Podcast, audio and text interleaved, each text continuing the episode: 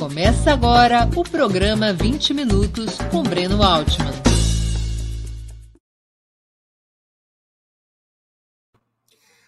Boa noite! Hoje é 8 de março de 2022, Dia Internacional de Luta das Mulheres. Estamos dando início a mais uma edição do programa 20 Minutos, em horário extraordinário. Nossa entrevistada será Gleise Hoffmann, deputada federal pelo Paraná e presidenta nacional do Partido dos Trabalhadores. Antes de começarmos a entrevista, quero pedir um pouquinho de paciência e atenção a vocês para nosso recado comercial. Opera Mundi é sustentado, é um veículo sustentado principalmente pelo apoio de seus leitores e espectadores. A tua contribuição financeira é decisiva para a nossa manutenção e desenvolvimento. Ainda mais em um ano tão decisivo e difícil como 2022. Há cinco formas possíveis de contribuição.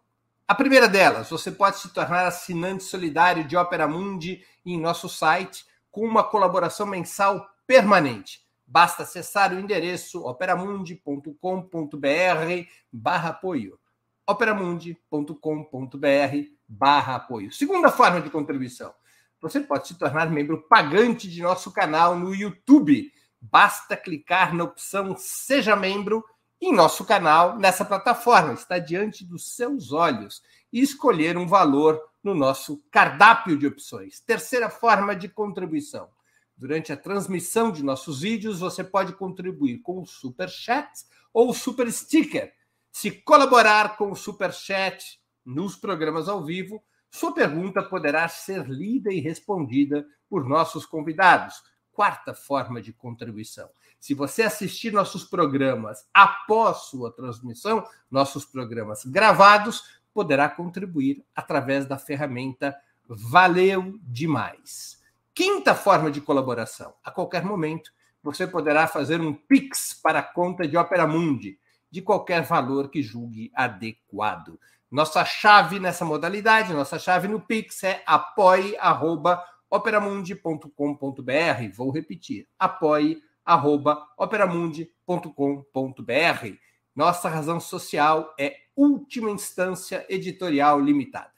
Além dessas cinco formas de colaboração, lembre-se sempre de dar like, de clicar no sininho e compartilhar nossos programas. São ações que aumentam nossa audiência e engajamento, ampliando também nossa receita publicitária, tanto no site quanto no YouTube.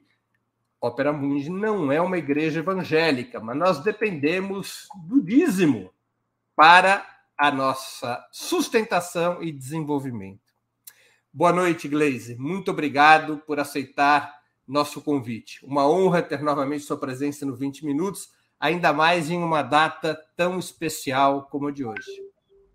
Boa noite, Breno. Boa noite a todos que estão nos assistindo pelo Opera, Mundi. Obrigada aí pelo convite, pela oportunidade de conversar com vocês. Desculpe o atraso. Hoje é um dia com bastante atividades, né? Aqui em Brasília, no Congresso, também com as mulheres, e eu acabei tendo outras atividades e não cheguei a tempo das 18 horas. Então, peço desculpas para o pessoal aí. Gleisi, o Partido Socialista Brasileiro anunciou como certa, ou quase certa, a filiação do ex-governador paulista Geraldo Alckmin. Também está quase certo ou certo que ele será o candidato a vice-presidente na fórmula eventualmente comandada por Lula? Primeiro, só queria aqui parabenizar as mulheres pelo 8 de março, né? Você falou que é um dia especial e de fato é. É um marco da nossa luta em que a gente comemora, um marco em que a gente comemora as conquistas, né, a luta histórica das mulheres pelo direito ao voto, pelo direito a estudar, pelo direito a trabalhar, pelo direito a existir, a ser é, é, tratadas, né, como como seres humanos com dignidade, porque por muito tempo as mulheres não foram. Então, quero parabenizar todas as mulheres por essa luta e dizer que também é uma data em que a gente faz reflexão sobre o que a gente precisa avançar, principalmente diante de um governo como esse do Bolsonaro, que é um governo contra as mulheres. Aliás, é um governo contra o povo, uma tragédia total. Em relação à nossa política de alianças e composição, nós não iniciamos ainda essa discussão no partido. Temos discutido, é verdade, com os partidos é, do nosso campo, né, da esquerda, da centro-esquerda, a composição de alianças, não só no plano nacional, mas também é, nos estados. E, obviamente, que as nossas prioridades são as conversas que nós estamos tendo com o PCdoB, com o PSB, com o PSOL, com o PV, que são partidos que têm caminhado com a gente aí desde depois do golpe no enfrentamento a esses governos de desconstrução. Primeiro Michel Temer, depois Jair Bolsonaro. Esse que piorou bastante a situação é, pós-golpe. Então, nós estamos conversando e estamos discutindo a federação de partidos. A federação é, inclui nessa discussão com o PT, o PV, o PSB e o PCdoB o PSOL tem optado por fazer uma discussão de federação com a rede, por uma questão é, é, de posicionamento deles nos estados, de vencer cláusula de barreira, né, de melhorar o desempenho na eleição de parlamentares. Mas estarão com a gente na discussão de um apoio a Lula. Inclusive, amanhã de manhã, nós temos reunião com dirigentes do PSOL, né, mandatados pela direção do partido, junto com dirigentes nossos, para a gente fazer essa discussão, a discussão programática, enfim, e de uma possível aliança apoiando o presidente Lula no primeiro turno. Portanto, antes de terminar essas discussões, né, e de ter esse arco de alianças aprovado pela direção nacional, pelas instâncias partidárias, não há que se falar em composição de chapa. É, é verdade que já elegeram uns 25 é, é, vices para o Lula. O Alckmin é o que está mais em voga, né? o mais falado, o mais comentado e de fato tem conversado aí com várias lideranças do partido, já esteve com o presidente. Mas nós temos que lembrar primeiro que o Alckmin precisa definir sua filiação. Ele não está definido em nenhum partido, né? não, tá, não definiu ainda a filiação por nenhum partido. Até vi ontem ou hoje que saiu no jornal que ele conversou com a direção do PSB. É, o Carlos Siqueira deu como certo a filiação é. do Alckmin ao PSB. Ao PSB, isso. E aí depois eu vi um Twitter que ele disse que de fato conversou, mas que ainda não tinha definido e que ele vai definir isso para a próxima semana. Então, para fazer qualquer discussão de composição de chapa, há que ter primeiro, né, filiação a um partido, esse partido oferecer o nome de uma liderança dele ou de outra liderança para a gente fazer essa discussão. Gleisi, como é que o PT vai escolher quem serão seus candidatos a presidente e a vice? Vai ser convocado um encontro nacional, como ocorreu em outras campanhas? candidato a presidente está escolhido, né, Breno? A menos que o presidente Lula decline, não queira ser candidato. Obviamente que ele não formalizou ainda, ele disse que quer fazer os seus exames, quer pensar e que formalizaria agora em março ou no início de abril. Mas para exames, quer dizer, análises políticas análises políticas e ele quer fazer um exame físico também para ah, mostrar ah, né, se ele está em boa forma para é, é, para dizer ao Brasil, olha, estou com condições, se eu assumir aqui a candidatura, é porque eu estou em condições para ir em frente. Mas, obviamente, ele disse que vai fazer isso, é, é, vai, vai assumir depois de tudo isso e das análises, enfim. Então, a gente espera que faça isso agora, até o final de março e início de abril. Mas eu não tenho dúvidas, o PT não tem dúvidas, Lula é o nosso candidato. Aliás, não é o candidato do PT. O Lula tem que ser o candidato de um grande movimento no país para enfrentar Jair Bolsonaro. Essa não vai ser uma eleição como as outras que a gente participou. Ela vai ser pior do que a de 2018, que foi a eleição em que o Haddad concorreu pelo PT, e muito diferente de qualquer outra eleição que nós participamos pós o evento da Constituição de 88, né? É, quando começaram a, as eleições diretas para presidente novamente, a partir de 89. Porque nós estamos disputando com a extrema-direita, um fascista que está sentado na cadeira da presidência da República, que tem resiliência, basta ver as pesquisas, né? O Bolsonaro mantém uma intenção de votos que, para o padrão do governo que ele faz, é elevada, e tem procurado melhorar essa intenção de votos através de uma série de ações que ele faz no governo e também das ações políticas que ele faz com as suas fake news, com as suas mentiras, com seus ataques. Então, é a extrema-direita, é o fascismo, é gente que tem ligação com o nazismo que vai estar disputando essa eleição. Ela é muito séria e vai ser uma eleição muito dura. Não vai ser uma eleição fácil, não. Então, nós vamos ter que estar muito preparados. Eu não vejo outra pessoa com capacidade de disputar para ganhar que não seja o presidente Lula. Portanto, ele deixa de ser um candidato do PT para ser o candidato de um movimento, eu diria, do povo brasileiro, é, que tem a esperança de reconstruir esse país, de é, conseguir resgatar um projeto para o povo brasileiro de desenvolvimento, de melhoria das condições de vida e de salvar nossa democracia. O, o presidente Lula, o ex-presidente Lula, portanto, seria um candidato natural do PT e do movimento que você está defendendo. O vice seria escolhido por encontro nacional? O vice tem que ser escolhido pelo conjunto dos partidos que vão dar sustentação à candidatura do Lula. Como eu estou falando, eu acho que o Lula não pode ser um candidato do PT. Eu, eu peço desculpas aqui, o pessoal está dizendo que está interferindo no meu WhatsApp, mas eu não sei desligar ele no computador, gente. Então ele vai ficar com esse apitozinho. é, é, então, não é uma questão só da definição do PT, obviamente, que o PT vai se posicionar sobre isso, nós vamos fazer esse debate, né? Ao ser colocado o nome da candidatura a vice pelos partidos que compõem a, a aliança, pelo partido que for indicar, nós vamos fazer a discussão, mas vai caber também ao conjunto desses partidos fazer esse debate. E, como eu disse, é, o Lula tem que ser candidato de uma coligação o mais ampla possível e de um movimento né, para salvar o Brasil dessa crise que nós estamos vivendo, dessa excrescência que se chama Jair Bolsonaro. Gleisi, vários analistas e até mesmo alguns dirigentes estão pessimistas sobre a possibilidade de vingar a federação entre PT, PSB, PCdoB e PV o principal entrave estaria nas exigências do PSB, exigências eleitorais e exigências em relação ao funcionamento da possível federação. Qual é a tua avaliação? A federação é um instituto muito novo, né, Breno, que não existia no nosso ordenamento jurídico-político. A gente nunca teve um instituto como esse. A gente está acostumado a fazer coligação. Então, você pode coligar nacionalmente com um grupo de partidos, no estado com outro, no município com outro, ou seja, as coligações não são verticalizadas. Isso facilitava muito para os arranjos estaduais. Por isso que a gente tem problemas, às vezes, com os partidos que estão num determinado campo político, da esquerda e da centro-esquerda, e que trazem lideranças parlamentares de, de outra posição política, porque em determinado estado é, esses partidos se compuseram de forma diferente e fizeram alianças diferentes. A federação é um instituto novo, ela verticaliza. A partir do momento em que você fecha a federação nacionalmente, ela tem que ser fechada em todos os estados. É, é, então, todos os estados têm que seguir a mesma linha de composição para disputar as eleições. Não é uma coisa simples, né? Pela tradição e pelo histórico que nós temos. Então, é óbvio que isso tem gerado controvérsias, dificuldades, é mais trabalhoso, mas eu sou uma pessoa bem otimista. Eu acredito que o debate, a discussão, o diálogo, né, a possibilidade dessa construção inovadora para nós e importante, porque eu acho que ela dá mais nitidez a um campo político, é, é, a gente tem que apostar. E, e, nós estamos apostando. O PT quer muito, né? Nós queremos muito. Claro que tem gente no PT que é contra, é, que vê controvérsias, assim como tem no PSB, como tem em outros partidos, mas eu diria que a gente tem é, um grande número de pessoas no PT, de dirigentes no PT, que fazem muito esforço para que isso aconteça.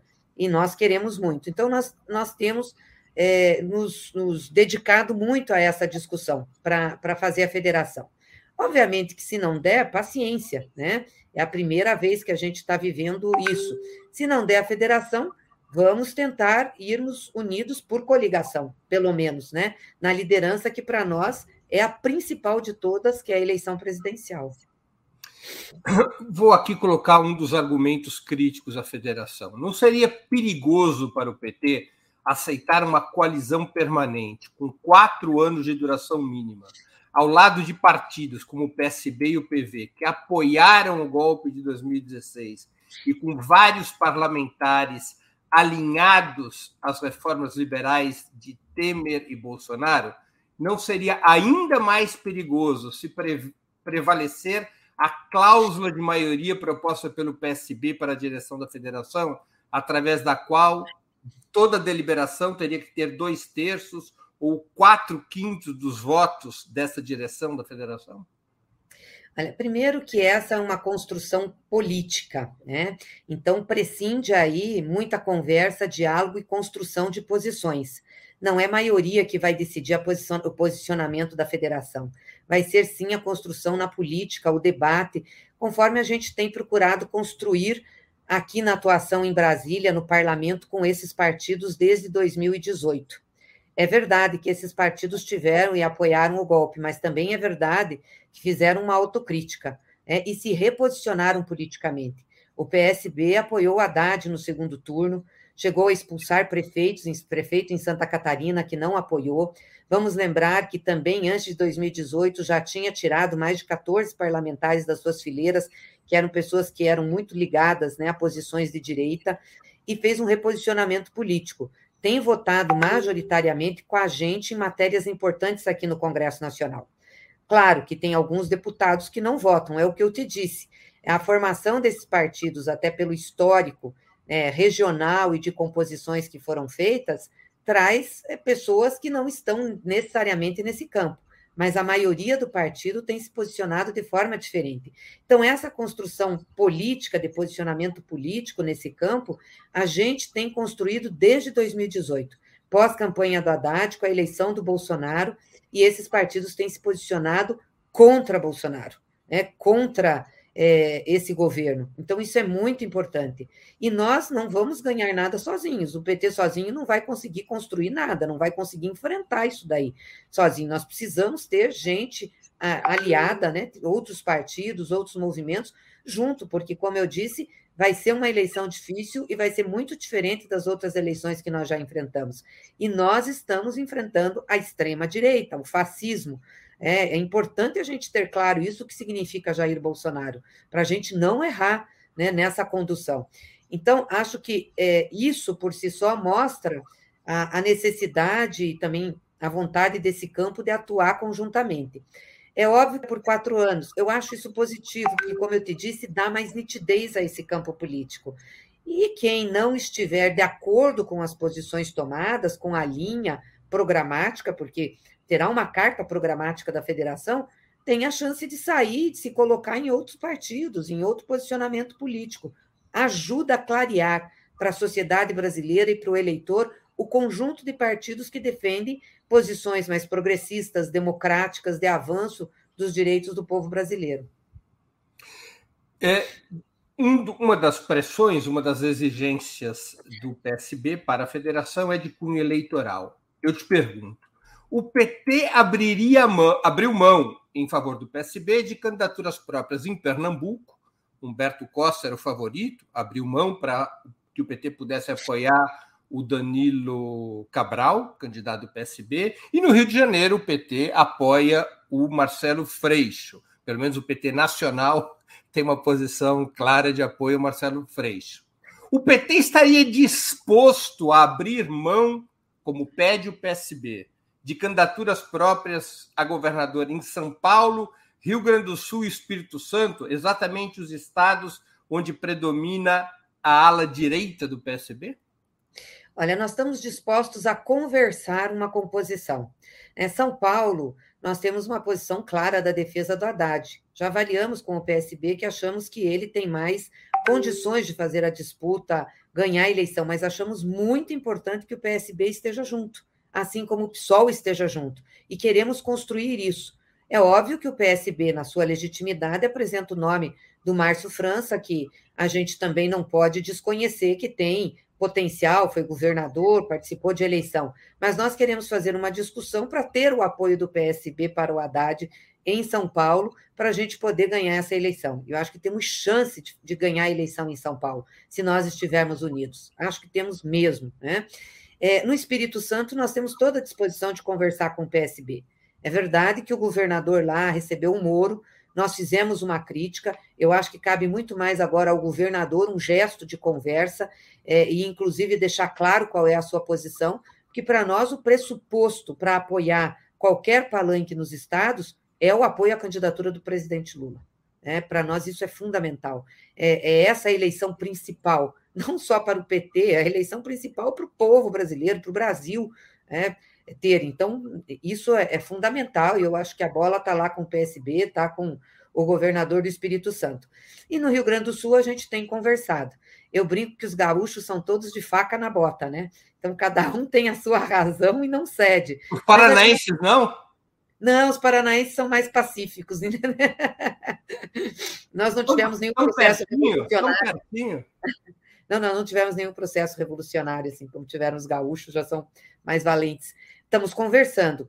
Obviamente que se não for possível, não é possível, né, Breno? Paciência, e os partidos também têm sua legitimidade, enfim, para lançar suas candidaturas, isso acaba, claro, emperrando o processo da federação. Mas nós temos tempo ainda. Lembre que o TSE deu até maio para a gente. 31 de maio, né? É, apresentar a, a, a, proposta de federação. Então, nós temos um bom tempo ainda para dialogar, conversar, colocar da partido, colocar suas razões. Então, temos tempo e vamos apostar nisso. Gleisi, caso avancem as negociações para a federação, como é que o PT decidiria esse respeito? Por se tratar de uma decisão com consequências de longo prazo, seria um encontro nacional que deliberaria a respeito ou poderia ser assunto para um plebiscito entre os filiados, como o PT já fez no passado, sobre temas importantes como regime de governo, participação no colégio eleitoral e outros? A legislação da federação fala da instância nacional, que é o Diretório Nacional. Do ponto de vista legal, bastaria o Diretório Nacional aprovar. Então, nós vamos fazer essa é, é, discussão com o Diretório Nacional porque o, o encontro que nós temos que fazer é um encontro para homologação das candidaturas da chamada convenção, né? Que o PT sempre faz um encontro depois da convenção, e isso pode se dar em junho. Como a gente tem prazo para a federação, no meu entendimento, obviamente, é a direção nacional, o diretório nacional. Claro que isso também está é, em discussão na instância partidária, o diretório vai discutir sobre isso se se reconhece com capacidade e condições de aprovar a federação ou se remete a um encontro. Antes de continuarmos, eu gostaria de anunciar o 20 minutos de amanhã, quarta-feira, 9 de março, às 11 horas. Irei entrevistar o presidente nacional do PSOL, Juliano Medeiros. O tema: o PSOL em 2022. Será uma conversa sobre a política de alianças e o programa que o PSOL propõe para a campanha deste ano e para um eventual novo governo de esquerda. Uma, uma conversa especialmente a respeito de seu possível apoio à candidatura de Lula para presidente já no primeiro turno. Aproveito também para pedir novamente que vocês contribuam financeiramente com a Opera Mundi. Lembre-se, há cinco formas de fazê-lo a primeira assinatura solidária em nosso site, operamundi.com.br barra apoio. Repito, operamundi.com.br barra apoio. A segunda é se tornando membro pagante de nosso canal no YouTube, clicando em Seja Membro. A terceira é contribuindo agora mesmo com Super Chat ou Super Sticker. A quarta é através da ferramenta Valeu Demais quando assistir nossos programas gravados. A quinta é através do Pix nossa chave é apoie.operamundi.com.br. Vou repeti-la. Nossa chave no Pix é apoie.operamundi.com.br. E nossa razão social é Última Instância Editorial Limitada. Glaze, há vozes que consideram ser fatal que uma chapa presidencial assentada sobre uma frente ampla, abrigando lideranças de centro e até de centro-direita, incluindo a candidatura a vice, poderia levar a um abrandamento excessivo do programa que Lula e o PT apresentariam para um eventual novo governo de esquerda. Qual a tua opinião a respeito? Se tiver a clareza programática e a clareza do porquê nós queremos eleger Lula, não corre esse risco. Primeiro é o seguinte: nós vamos precisar de uma frente ampla para vencer Bolsonaro. Gente, é só olhar, vamos olhar as pesquisas, o que está acontecendo. O país está num desastre econômico, num desastre social, e esse homem é resiliente, tem 25, 26, 27, 28% das intenções de voto. Está com a máquina na mão. Agora vai soltar mais um pacote de 150 bilhões de reais, porque ele acha que é assim que vai ganhar a eleição.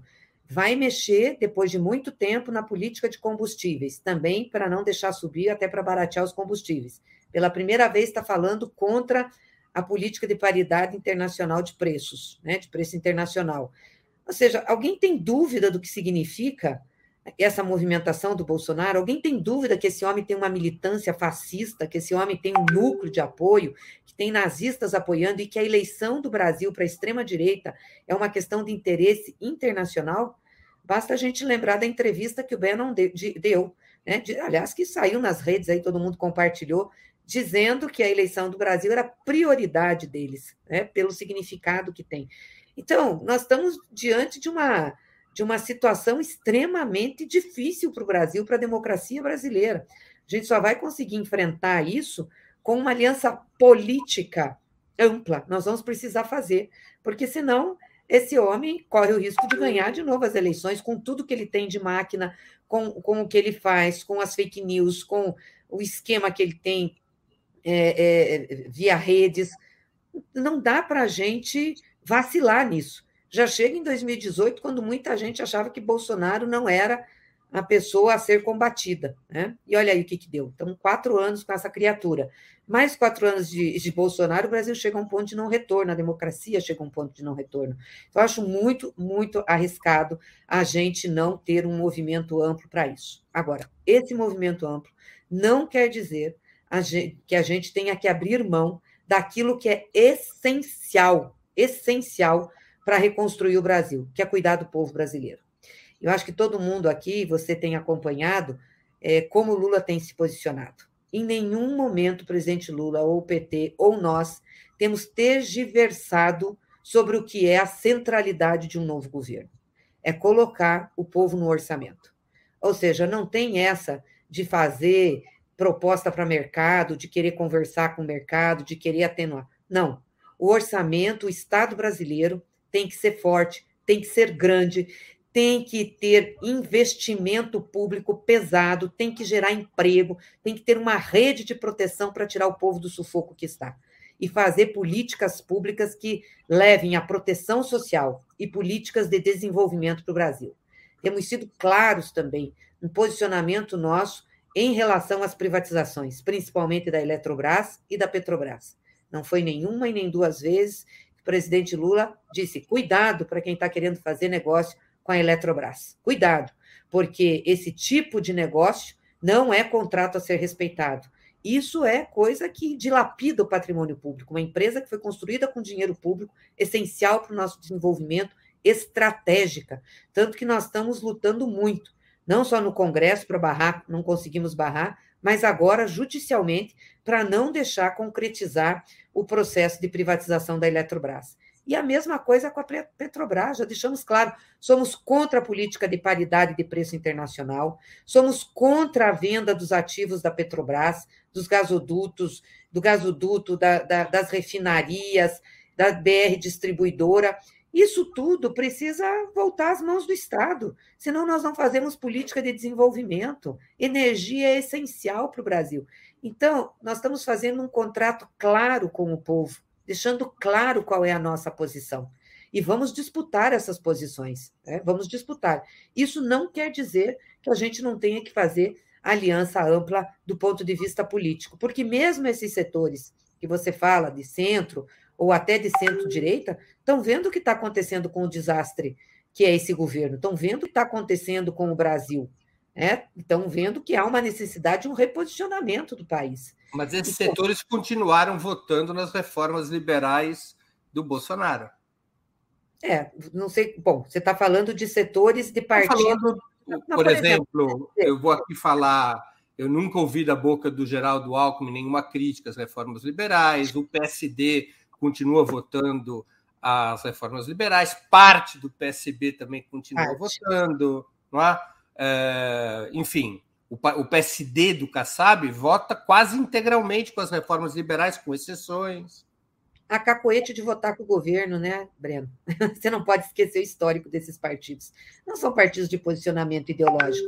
Tirando o Alckmin, que você citou, que vem do PSDB, mas ele estava tão sumido, não sei nem por onde ele andava, que não se manifestava. E também não vi ele se manifestar em nenhum momento até agora, contrário ao que o presidente Lula tem falado, nem defender as reformas que foram feitas. Se apoiou lá atrás, ok, eu não estou vendo apoiar agora e nem estou vendo uma contraposição dele em relação às nossas posições. O PSD tem divisão. Por exemplo, tem gente que, que vota com a gente, que vota contra o Bolsonaro. É, e tem gente que vota com o Bolsonaro. Agora, são partidos que têm posicionamentos muito mais, é, digamos assim, dirigidos para apoiar governos do que é, é, propriamente propostas, propriamente posicionamentos, entendeu? Nós já tá. convivemos com eles, sabemos como são. Por que a frente ampla tem que ser feita? Ah, perdão, desculpe. Não, se a gente puder dividi-los né, e trazer uma parte conosco e ganhar para as nossas propostas, nós temos que fazer. Todo mundo que a gente puder tirar daquele barco para apoiar, para nos ajudar a enfrentar e derrotar Bolsonaro, nós temos que buscar, sem abrir mão daquilo que é a essência do que nos vai levar a governar esse país. Por que, que essa frente ampla tem que ser construída já no primeiro turno? Não seria eventualmente melhor, até mesmo para o PT, concorrer com uma identidade mais forte de esquerda no primeiro turno e construir a frente anti-Bolsonaro no segundo turno? Mas nós estamos, estamos é, é, é, disputando com um programa nítido e claro. É, quando é que você viu o PT titubear sobre isso? Em nenhum momento, nem o Lula. Não vi em lugar nenhum. Sim, o programa não. Eu estou aqui dizendo por que, que precisa de uma aliança vice, eventualmente, da centro-direita, no primeiro porque, turno. Breno, porque, Breno, eu acho que essa eleição pode correr o risco de se é, resolver no primeiro turno. Não, não porque é, pelas condições que elas que, que, estão sendo dadas, entendeu? Você não tem essa terceira via aí que está remando, remando, tentando alternativa. O Moro já foi, né? Não deu para nada. Não, foi junto com o Arthur do, do o Mamãe Falei, né? O Arthur pois é, com o Mamãe Falei, com essa tragédia toda que é o MBL, o Kim Kataguiri, essa gente toda ligada ao nazismo, ligada ao sexismo, sabe? Coisa nojenta. Então, já foi. É, aí você tem o Dória, que está com 2% remando, mais a Simone com 1%. E aí o Ciro tentando fazer. Eu não sei, eu acho que essa gente não vai conseguir se viabilizar, entendeu? Nós não podemos brincar, é isso que eu estou falando. Não dá para brincar. Pode ser que tenha gente que vá querer ir na terceira via, mesmo fazendo 5, 6, 7, 8%, que depois venha com a gente, que nós temos que buscar. Mas quem a gente puder trazer e construir nesse primeiro turno o movimento, nós temos que fazer. Porque pode ter, sim, a possibilidade de ser uma eleição que se decida no primeiro turno, pelo nível de polarização que está dado. Você não tem receio que ocorra no Brasil o que aconteceu em outros países, quando uma mistura de forças políticas muito heterogêneas, e no caso aqui nós estamos falando de um vice como Alckmin, hipoteticamente, que foi um adversário permanente do PT. É, você não tem receio que a mistura de forças heterogêneas acabe tirando viço da, da aliança petista, ou seja, da chapa mudancista? Ocorreram situações desse tipo no Peru, no Chile? Não, não, não vejo isso, não, porque. Assim, Ao invés da soma gerar mais votos, gerar perda de votos. Não, por que geraria perda de votos? Eu não estou vendo isso, não. Eu vejo que há uma expectativa muito grande né, da maioria da população que está manifestada em pesquisas que quer Lula governando e que pensa que Lula tem que buscar apoios, e quando a gente pergunta isso em pesquisas, buscar apoios o mais amplo possível para chegar ao governo e poder governar. É porque nós não vamos ganhar sozinhos e nem vamos governar sozinhos. Por isso que eu acho a gente tem que ter clareza do que a gente tem que fazer no governo. Eu acho que Lula tem plena clareza disso e nós estamos deixando isso explícito, porque é um contrato com o povo, para ninguém depois dizer que nós não deixamos claro o que nós íamos fazer mas que precisamos de força política para tirar o atraso que está aí. E, obviamente, que é, é, pode ter disputa de posição depois dentro de governo, pode ter disputa. Isso vai acontecer sempre. Não... O que nós temos é que ter assim, clareza. Nós temos que vencer Bolsonaro, vencer o fascismo, é, salvar nossa democracia e ter um programa que tenha como centralidade a vida do povo. Uma frente de esquerda no primeiro turno, ao invés de uma frente ampla, não ajudaria a eleger mais deputados do PT e dos partidos de esquerda? Mas é o que nós estamos fazendo, né? Porque a frente que a gente está buscando no primeiro turno é PSB, PCdoB, o PV, é, PSOL, né? São partidos posicionados no campo da centro-esquerda. Você pode dizer assim, ah, mas tem deputados lá que votam para a direita. Pode ser, mas não é o posicionamento desses partidos, nem a linha programática, são do campo de centro-esquerda. Aí você pode ter partidos como Solidariedade, que é um partido que é, já tem manifestado apoio para o Lula, que pode estar no primeiro turno, mas os demais partidos não têm. O PSD não vem com a gente no primeiro turno, mas tem gente do PSD que vem. O Otto, o Otto Alencar da Bahia vem, o Omar Aziz do Amazonas vem, né? É, tem a discussão com o PSD é, em Minas, é, entendeu? Tem setores do MDB. O MDB acho difícil vir com a gente no primeiro turno como partido, mas tem setores do MDB, por exemplo, no Nordeste, que todos querem apoiar o Lula. Tem um movimento que até extravasa o Nordeste de muitas lideranças do MDB. Né? Então, a, a, a linha, a, a sustentação da coligação no primeiro turno vai ser majoritariamente dos partidos de esquerda e de centro-esquerda. E acho que nós vamos jogar muito peso para eleger uma boa bancada. Se fizermos a federação com esses partidos, potencializa a eleição de bancada, porque a gente disputa as sobras, né? É, é, a maioria das cadeiras no parlamento, maioria não, grande parte das cadeiras no parlamento é eleita pelas sobras que a gente fala, né? Pelas sobras de vagas e vão disputar as sobras os partidos maiores, que fizerem pelo menos 80% do quociente eleitoral. Então, a federação, como atua como um partido, ela fica grande, então ela vai disputar. Então, ela potencializa a eleição né, desse campo, que seria muito bom para nós. Potencializa do PT, potencializa do PSB, potencializa é, do PV, enfim. Isso ajuda bastante a gente a aumentar a bancada. Gleisi, um eventual terceiro governo Lula seria mais parecido com o de 2003 a 2005, ainda marcado pelo predomínio das políticas neoliberais, ou mais semelhante ao de 2006 em diante, com um viés desenvolvimentista? Vai ser o governo que o Brasil precisa, né? Vai ser um governo voltado para o desenvolvimento do país, para colocar o povo na centralidade. Se não fizer isso, não tem salvação para o Brasil. Nós temos que ter isso claro, ou seja, um governo em que o Estado vai ter um papel preponderante no desenvolvimento do país. Um novo governo Lula terá como bandeiras centrais o que está anunciado no programa de reconstrução e transformação do Brasil, aprovado pelo PT em 2020, mesmo em eventual aliança com forças de centro e centro-direita. Eu me refiro defenderá a revogação do teto de gastos, emenda constitucional 95 e da reforma trabalhista, proporá a recuperação dos ativos privatizados da Petrobras e de outras estatais, conduzirá um movimento pela aprovação de uma reforma tributária progressiva com impostos sobre grandes fortunas e heranças, sobre lucros e dividendos? É isso que tem sido o posicionamento do presidente Lula, né?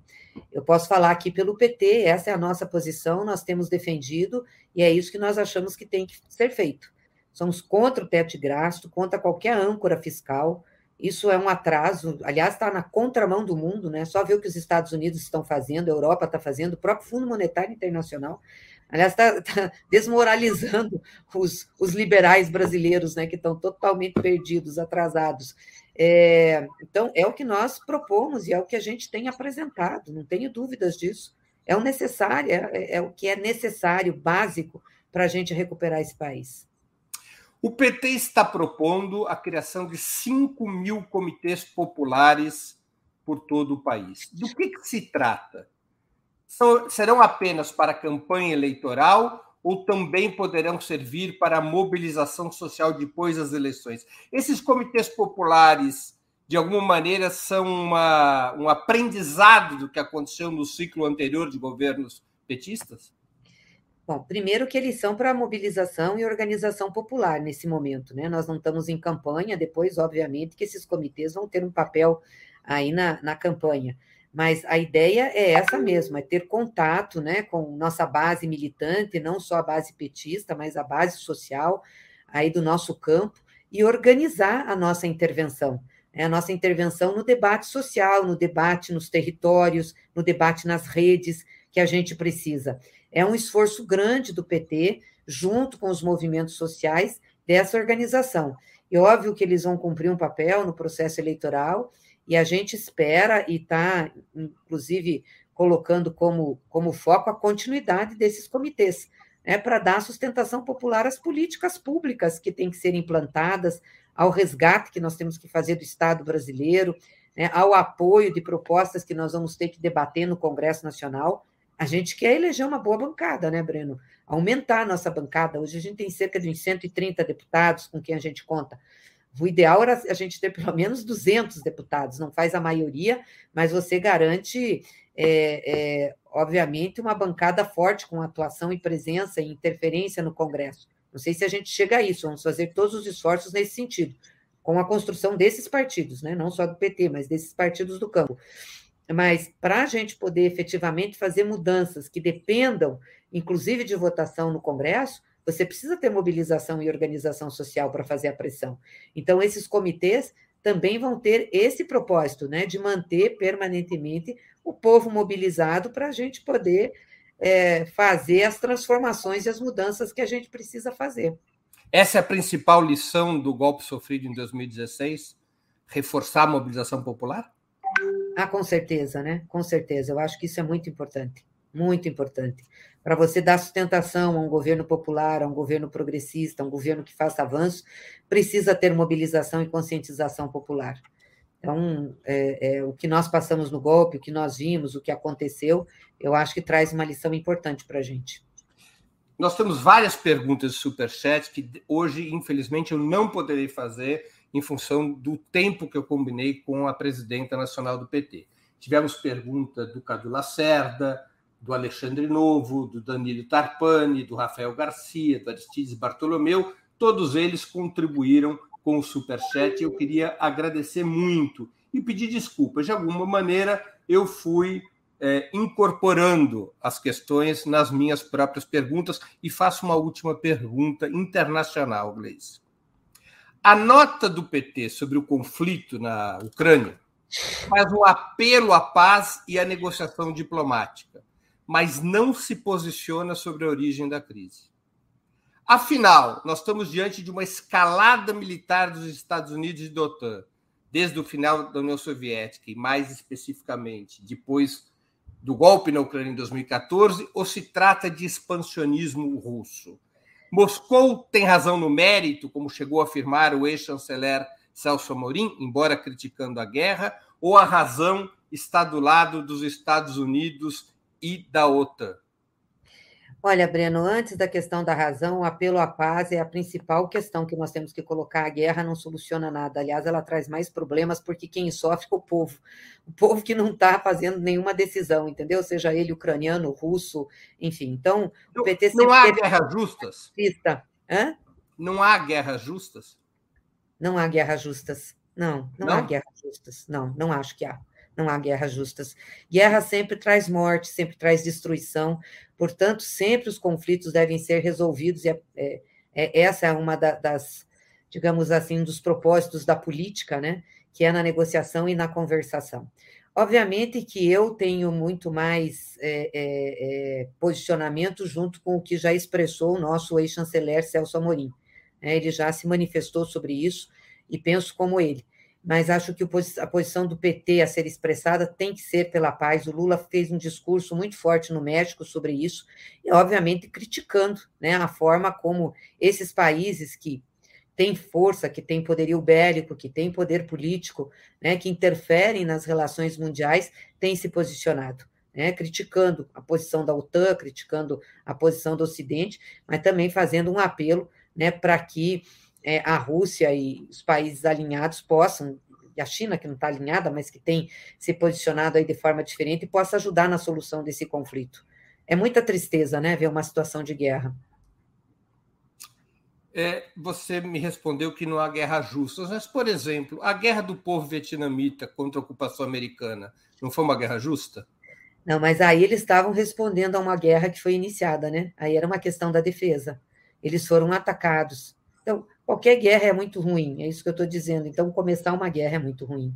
É muito ruim. E, obviamente, que quem está sendo atacado se defende. Então, é, é, não, não resta outra coisa, né? Você ficar no canto esperando a morte, não dá. Você, você vai para a defesa. Mas eu acho que a gente tem que é, é, lutar muito pela paz, conquistar isso, né? É, em todos os sentidos. Tudo que nós vimos de guerra, todas as guerras que nos antecederam, todas as feitas, todas as é, resultaram em matança, resultaram em dor, resultaram, enfim, problemas econômicos maiores. Gleisi, você será candidata a deputada federal? A deputada federal, uhum, pelo Paraná. Pelo Paraná, novamente. Isso mesmo. Gleisi, eu queria agradecer muito pelo teu tempo e por essa conversa tão interessante e informativa, ainda mais numa data tão especial como o 8 de março, Dia Internacional de Luta das Mulheres. Muito obrigado. Obrigada, Breno. Obrigada a todos aí do Opera Mundi. Um abraço muito especial às mulheres que estão nos assistindo. Beijo grande. Obrigado. Também agradeço a todos e todas que assistiram esse programa, em especial aqueles que puderam contribuir financeiramente com o nosso site, com o canal de Opera Mundi no YouTube. Sem vocês, nosso trabalho não seria possível e não faria sentido. Um grande abraço a todos e a todas e uma boa noite. E atenção, perdão, fiquem agora com o programa Rádio Troika, ainda no canal do Ópera Mundi. Rádio Troika ia começar às nove, tá, vai começar um pouquinho atrasado, mas fiquem para assistir Rádio Troika, que é o podcast dos correspondentes de Ópera Mundi no exterior. Não percam, é um excelente programa feito por esses nossos eh, jornalistas. Um grande abraço, boa noite. Para assistir novamente esse programa e a outras edições dos programas 20 Minutos, se inscreva no canal do Opera Mundi no YouTube. Curta e compartilhe nossos vídeos, deixe seus comentários. O jornalismo de Opera Mundi é mantido com o seu apoio. Faça uma assinatura solidária em www.operamundi.com.br. Com um pequeno valor mensal, você nos ajuda no desenvolvimento de um jornalismo independente e de qualidade. Obrigado pela audiência e até a próxima.